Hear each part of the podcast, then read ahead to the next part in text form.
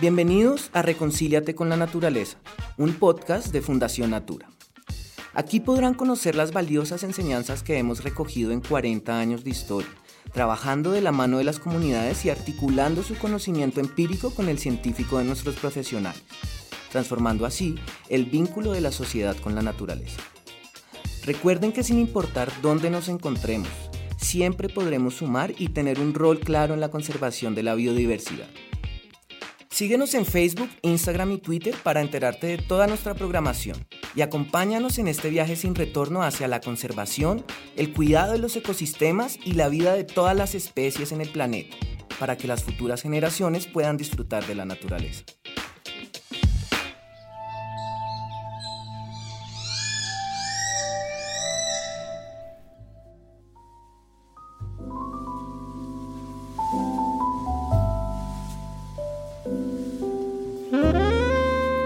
Bienvenidos y bienvenidas a un nuevo capítulo de Reconcíliate con la Naturaleza, un podcast de Fundación Natura. Hoy los acompaña Eliana Garzón y tenemos un tema muy chévere como estos que les hemos presentado últimamente, llevando un poquito y indagando un poquito sobre la comunicación ambiental y todo lo que le ha aportado a la conservación de la naturaleza. Hoy tengo como siempre dos invitados de lujo. El primero de ellos Mauricio, más conocido como el Pato Salcedo, comunicador social de profesión, con una maestría en filosofía de la ciencia, especializada en comunicación de la ciencia, y que ha aportado al mundo audiovisual y fotográfico de la ciencia en Colombia. También tenemos a Sebastián Di Domenico, quien tiene 30 años y desde el 2014 se ha dedicado a esto de la fotografía de naturaleza, es biólogo de profesión. Y al igual que el Pato Salcedo, pues ha tenido, digamos, muchos éxitos y avances en esto de la fotografía de la naturaleza. Con este inicio, bienvenidos, bienvenido Mauricio, bienvenido Sebastián, ¿cómo están? Muchas gracias. Gracias. Bueno, como saben, como ya escucharon, vamos hoy a hablar sobre la imagen y la fotografía de naturaleza y cómo este tema ha aportado a la conservación de la naturaleza en el país. Pero antes quisiera preguntarles un poquito sobre ustedes, Pato. Yo sé que es muy difícil resumir tu carrera porque han sido muchísimos años y la influencia que has tenido en, en, en, los temas audiovisuales y de comunicación ambiental ha sido grande, pero cuéntanos un poquito de ti.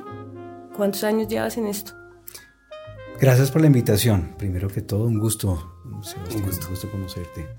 Eh, no, pues esto ya son más de, de, de 30 y pico de años eh, con el tema.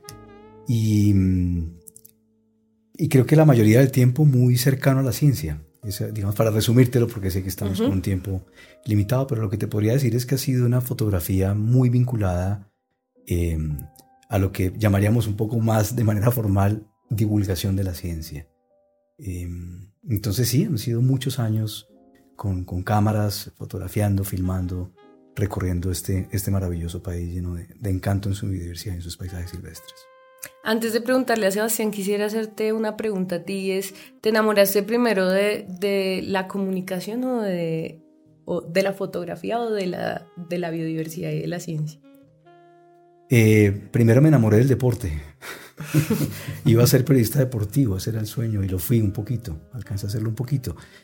Eh, y yo creo que fue un, fue un, un clic. Eh, inmediato fue conocer un lugar muy especial, la Sierra Nevada del Cocuy, en Boyacá, que es como el, el rincón que llevo más en el, corazón, con mucho cariño, y haber traído ahí unas cuantas fotos, estando aún en la universidad, y, traerme ese resultado. En esa época tomábamos en, en rollo, no, no, teníamos esto del digital, era otra, era otra cosa.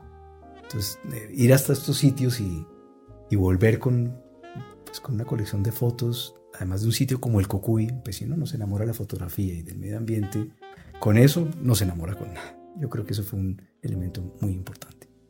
Sebastián, tú, en tu presentación conté un poquito, pero eres biólogo de profesión y después te, te encuentras con esto de la fotografía. Eso quiere decir que sí. pues primero te enamoraste de la conservación antes de la fotografía, pero cuéntanos un poquito cómo fue ese clic también ahí. No, eso, yo llegué a la biología ni siquiera porque me gustaron los animales. Yo, yo estudié biología porque me daba mucho miedo ser médico y entonces dije voy a ser un médico que solo mezcle agüitas y salve a la gente como encontrando la cura del cáncer, una cosa así.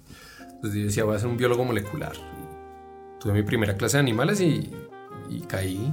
O sea, no, no, ni, yo, ni yo me esperé que me fuera a gustar tanto. De chiquito siempre me gustaron los animales, pero nunca creí que, que me fuera a dedicar a ellos como de esta manera. Y fue, yo llegué a las fotos fue porque empecé a tener salidas de campo y, y pues yo no había viajado mucho como por Colombia, no conocía mucho como este país y encontraba estos animales de colores. Y, pues en el trabajo de campo los cogíamos pues, para entender cómo eran, contarles las escamas, todo ese tipo de cosas que uno hace como para identificar las especies. Y yo les tomaba fotos con el celular. Y yo volví a Bogotá y la mayoría de mis amigos no son biólogos, yo les mostraba las fotos y, y me decían, uy, ¿cómo así? Esto está acá en Colombia. Y ahí encontré como una herramienta como para hacer algo como para llamar como a la gente, como a cautivarla con, con, la belleza de Colombia. Y fue ahí como que me fui metiendo de a poquitos y con los años eso se fue transformando en, en lo que soy ahora. ok, como ustedes pueden escuchar, tenemos dos generaciones muy distintas acá. Mm. Eh, Pato nos contaba un poco que comenzó con el rollo, eh, la fotografía análoga, que algunos tuvimos que vivir eso en la universidad. Yo alcancé a, a ver fotografía análoga eh, creo que la carrera de Sebastián estaba mucho más basada en la fotografía digital, con sus pros y sus contras, ¿no? Porque eh, realmente las dos tienen cosas buenas y malas. Eh, ¿Qué prefieres, Pato? ¿La análoga, la digital? ¿Cómo fue ese cambio, ese, ese pasar? Cuando, cuando apareció la, la fotografía digital, yo me declaré en huelga. Y fue una huelga un poquito larga, fueron siete años que no tomé una foto. Yo no, yo no quise hacer el paso. Me costó mucho trabajo. Después por razones técnicas, en fin, lo hice porque me hacía mucha falta la fotografía. Em, y creo que tú lo dijiste ahorita, eh, cada una tiene sus pros y sus contras, ¿no? Lo que sí te puedo decir es que en, el caso de la manera como yo trabajo, yo trabajo como si hoy en día también tuviera una cámara análoga, a pesar de que trabajo con una cámara digital. Eh, yo no retoco las fotos, las fotos no pasan por un revelado, no hay un Lightroom, no hay un foto, nada. La foto viene de campo tomada. Si la foto no viene de campo tomada, no sirve. Entonces es una mezcla extraña porque es la aplicación del concepto de la fotografía análoga, que en diapositiva además era tremendamente exigente. La fotografía no le permitía a uno escacharse. Pasarse un diafragma era un problema en la fotografía análoga. La perdías. Para arriba o para abajo la podías perder. Hoy en día yo he escuchado fotógrafos de fotografía digital que dicen, no, es que hay que sobreexponerla para después poder rescatar una cantidad de información. Y yo decía, Dios mío, o sea, no, no, la foto mía viene ya, lista. Sí. Viene hecha de fábrica. Sí. Pato, y en esa época, ¿cómo era el tema de la divulgación de esta, de esta, de esta fotografía? O sea, porque hoy en día tenemos una facilidad, ¿no? O sea, tomamos la foto y la podemos subir a un montón de lugares y llegar a incluso zonas donde no creíamos que llegara, pero en esa época, ¿cómo, cómo era? Esa pregunta está muy bonita. Eh, los fotógrafos en esa época éramos vistos como unos magos. Eso era lo que pasaba. La gente no entendía cómo una cosa que estaba metida en, una, en un tubo eh, metálico, en un pedazo de tubo metálico, lo pasaban por unos líquidos y al final cogían, extendían y había unas imágenes. La gente, esto es de brujos, esto, ¿cómo hacen esto? Era una cosa supremamente rara. Entonces, era muy poca la gente que realmente hacía fotografía. Muy poquitos. No, no, eran muchos. Y, y, en ese sentido, eh, para divulgar la fotografía había tres caminos. Uno eran las publicaciones impresas, que la revista, que el periódico, que oiga, que alguien va a hacer un artículo sobre tal cosa, ah, y tiene fotos, y entonces pues tocaba escanear la foto y hacer todo un proceso para poder llevar la foto finalmente a su final feliz imprenta. Personalmente a mí me gustaba hacer charlas con un proyector de diapositivas, me reunía con amigos y yo volvía a los viajes y nos sentábamos a ver fotos y yo les contaba historias de los viajes en las casas. Eran, invítenme a comer y yo les echo el cuento. Y nos poníamos a comer y les iba echando el cuento. Pero había un, un instrumento muy, muy poderoso, muy complicado, muy difícil, que se llamaban los multimágenes. En el Instituto Humboldt, donde yo trabajé por mucho tiempo, hicimos multimágenes. Esto, el multimágen más grande que nosotros manejamos, El más emblemático fue un multimagen sobre Colombia que tenía 12 proyectores de diapositivas y un proyector de video, todo sincronizado magistralmente. Y eso para, para organizarlo tocaba programar cuadrito por cuadrito. O sea, uno haciendo un multimagen, teniendo ya todas las fotos, programándolo puede demorarse semanas enteras. Mm. Y al final hacía una presentación uno que necesitaba un espacio especial, oscuro, aislado del sol. O sea, era complicadísimo, era una cosa, pero era de un nivel de impacto bellísimo. Creo que esos eran como los tres, los tres caminos que se usaban para, para poder uno divulgar un poco el, material fotográfico. Yo creo que el tiempo nos ha dado unas facilidades comunicativas que también son riesgosas, ¿no? Eh, eso creo que lo he hablado con muchos colegas también y muchas personas incluso en esta mesa sobre cómo la comunicación se ha vuelto mucho más ligera, más rápida y llega a muchas más personas y eso lo puede hacer, digamos, complejo y puede generar lo que hoy llamamos fake news y demás.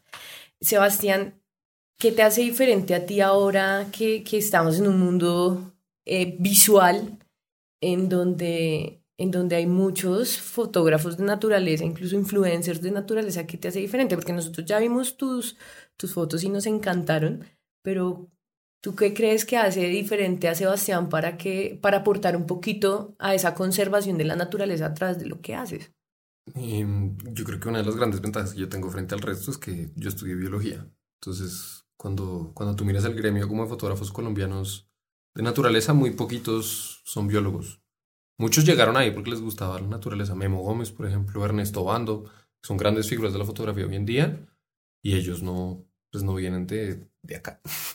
Entonces, cuando yo llegué, pues yo decía, primero yo soy biólogo, entonces vamos a través de la imagen mostrar un comportamiento o, mostrar una rareza o mostrar por qué este bicho vale la pena. Y, y digamos que siento que esa visión poquitos la tienen o, o como que no la tienen como tan establecida y yo siento que ese es mi punto diferenciador. Y la otra cosa que yo tengo es que, pues como soy biólogo, me entrené muy bien para encontrar animales. Entonces, en las salidas de campo me encanta meterme al monte, ensuciarme, llenarme de barro las manos y encontrar los bichitos. Entonces, eso me permite, pues, no, no ver con el lente las mismas especies que todo el mundo ve.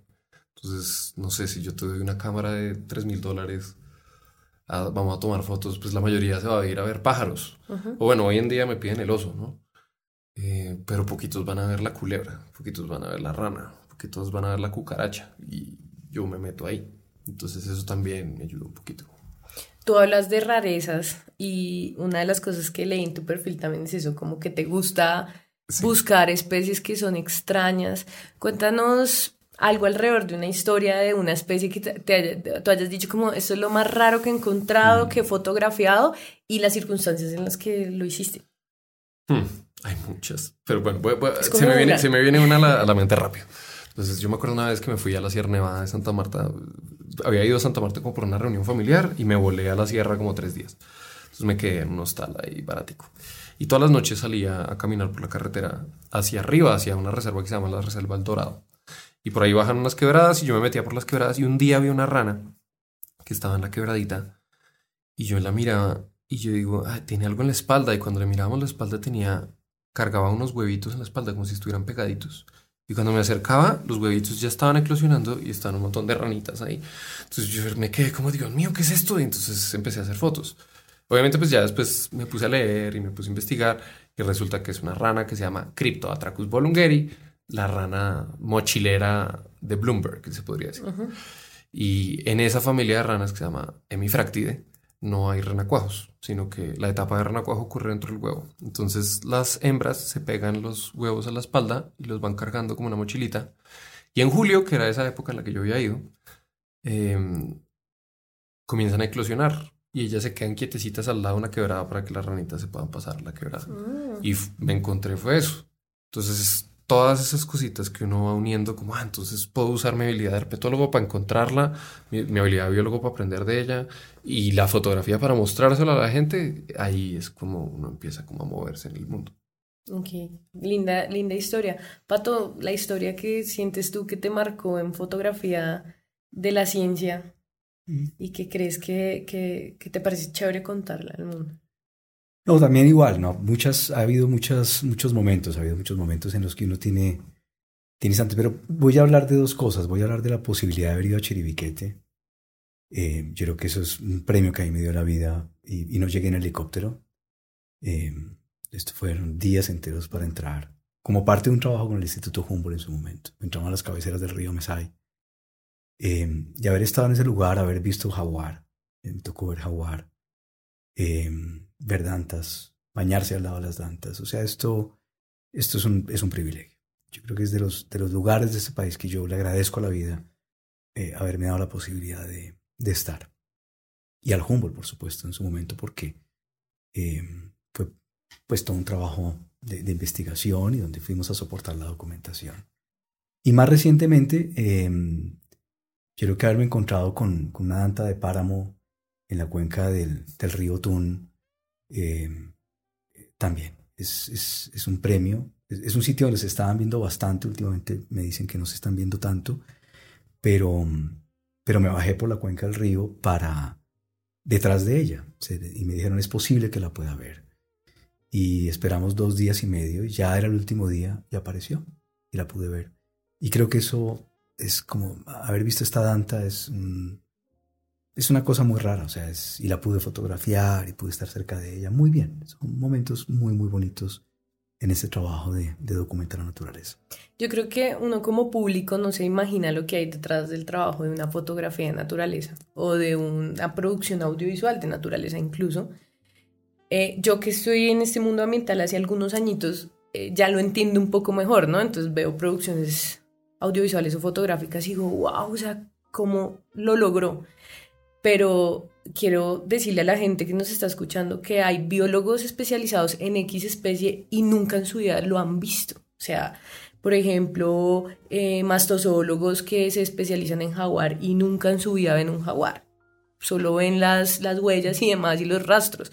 Así que lo que nos están contando acá eh, el pato y Sebastián es fantástico. O sea, realmente lo que tú dices es como una bendición y una alegría poder encontrarse a ciertas especies que nunca en la vida uno ha visto. O sea, por ejemplo, a mí me pasó alguna vez en la vida, aprovecho y cuento mi historia, eh, en el río Meta, fui a ver delfines rosados por primera vez en el río Meta y me encontré fue un grupo de, de nutrias y cuando volví a la oficina, pues, yo no tenía ni idea de eso, ¿no? Y conté mi historia, ay, no, yo quería ver delfines y no vi ni uno, fue un poco de nutrias y todo el mundo, ¿viste nutrias? O sea, ¿cómo es? Y yo como, sí, vi nutrias, pero es muy difícil verlas, no sé qué, y yo que, como, o sea, ahí fue cuando comencé a entender todo esto de lo complicado que es ver las especies y lo, lo maravilloso que es esas personas que se las encuentran.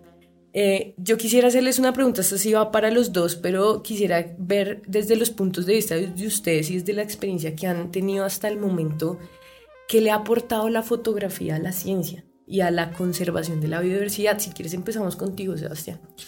Pues eh, creo que fue esta semana que subieron un video, de, el primer video de una ballena amamantando a una cría. La semana pasada. Ajá, eh, ahí es un ejemplo. O sea, todo lo que cautiva solo el uso de esa imagen. hay, hay, yo creo que la fotografía tiene como dos, dos, valores para la conservación. Uno es el valor como de cautivar, como de, de, decir, uy, qué bonito esto. Y lo otro es el poder de mostrar. Entonces a veces cuando uno ve los fotógrafos conservacionistas que se ponen la camiseta y, arriesgan su vida, ellos son storytellers, ¿no? Ellos cuentan historias. Entonces son estas imágenes muy crudas muchas veces de conservación. Entonces, que es mostrar lo que está pasando. En ejemplo, acá en Colombia lo vemos es los sobrevuelos de Chiriquete y que vemos que hectáreas y hectáreas, zonas tan grandes como Chapinero quemándose.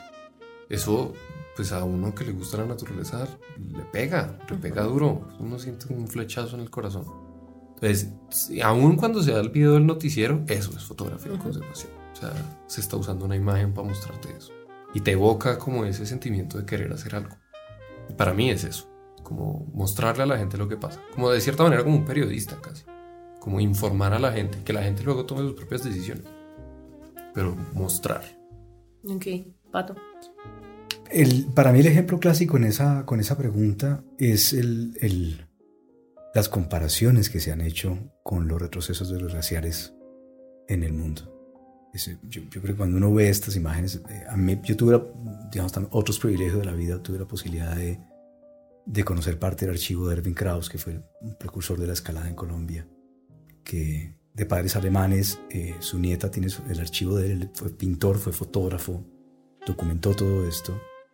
Em, y tuve la posibilidad de ir a los sitios donde Kraus había fotografiado, hacer la comparación. Y cuando uno ve cómo los glaciares han retrocedido y siguen retrocediendo, ¿qué más que una imagen para mostrar y para describir eso? Es decir, uno habla del cambio climático y habla del calentamiento global y esa es una imagen tremendamente poderosa. O sea que es imposible, es imposible que alguien no, no sienta nada. Me, cuesta trabajo creer que alguien al menos piense algo viendo esto. Cómo se ha recogido el glaciar o los glaciares. En días pasados pasé en un vuelo comercial, venía para Bogotá, eh, al lado del Nevado del Tolima. Eh, y tal vez es la ocasión en la que he visto más, más, más desvestido de Nevado del Tolima. O sea, ya era prácticamente arribita, pero allá, una cosita de nada. Entonces yo creo que la imagen tiene un poder enorme, o sea, y tenemos que seguir aportando en esto. Tenemos que seguir entre todos ayudando a generar conciencia, a contribuir. Y si eso tiene contenido asociado, tiene datos, tiene información científica, pues mucho mejor todavía, muchísimo mejor. Sí, yo creo que realmente en lo personal, las herramientas visuales en la comunicación son las que ayudan más a sensibilizar al público. Adicional a eso, en una generación que es muy visual, que se atrapa en segundos y que, que, además también tiene como ese chip sensible frente a la naturaleza. Entonces creo realmente que yo sí digo, ha aportado muchísimo a la conservación de la biodiversidad. Creo que ha sido una de las herramientas que más ha aportado a la conservación de la biodiversidad. Porque antes de esto, pues quien no ve, no entiende lo que hay, ¿no? Y hoy en día tenemos la posibilidad de ver absolutamente todo, todo lo que tenemos y eso ha ayudado. Yo, pues nada, me encantaría quedarme acá hablando con, en horas con ustedes porque me encanta este tema, me parece muy chévere y adicional me siento muy eh, afortunada de estar con dos personas que se dedican a esto y pues contigo, Pato, que siempre he sabido de ti y de tu trabajo y pues Sebastián, que está haciendo un trabajo magnífico y que ha llegado también a muchas plataformas. Eh, nacionales e internacionales con su trabajo, así que muchísimas gracias por haber estado acá. Les agradezco que nos hayan aceptado esta invitación. Gracias a todos nuestros oyentes por escucharnos. Hoy, como siempre, desde las cabinas de la Universidad en EAN.